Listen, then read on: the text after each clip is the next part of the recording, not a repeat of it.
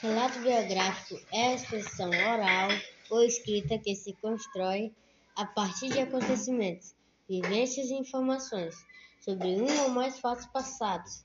No relato biográfico, é importante que se siga uma sequência que serve para registrar fatos vividos.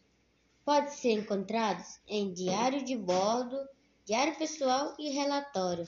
Divulgar acontecimentos que podem ser notícias, trechos de reportagem, contar a vida de alguma personalidade, que pode ser biografia, perfil, memória. As perguntas no relato biográfico são de suma importância, pois é através delas que o relato vai se desenrolando à medida que as respostas são apresentadas.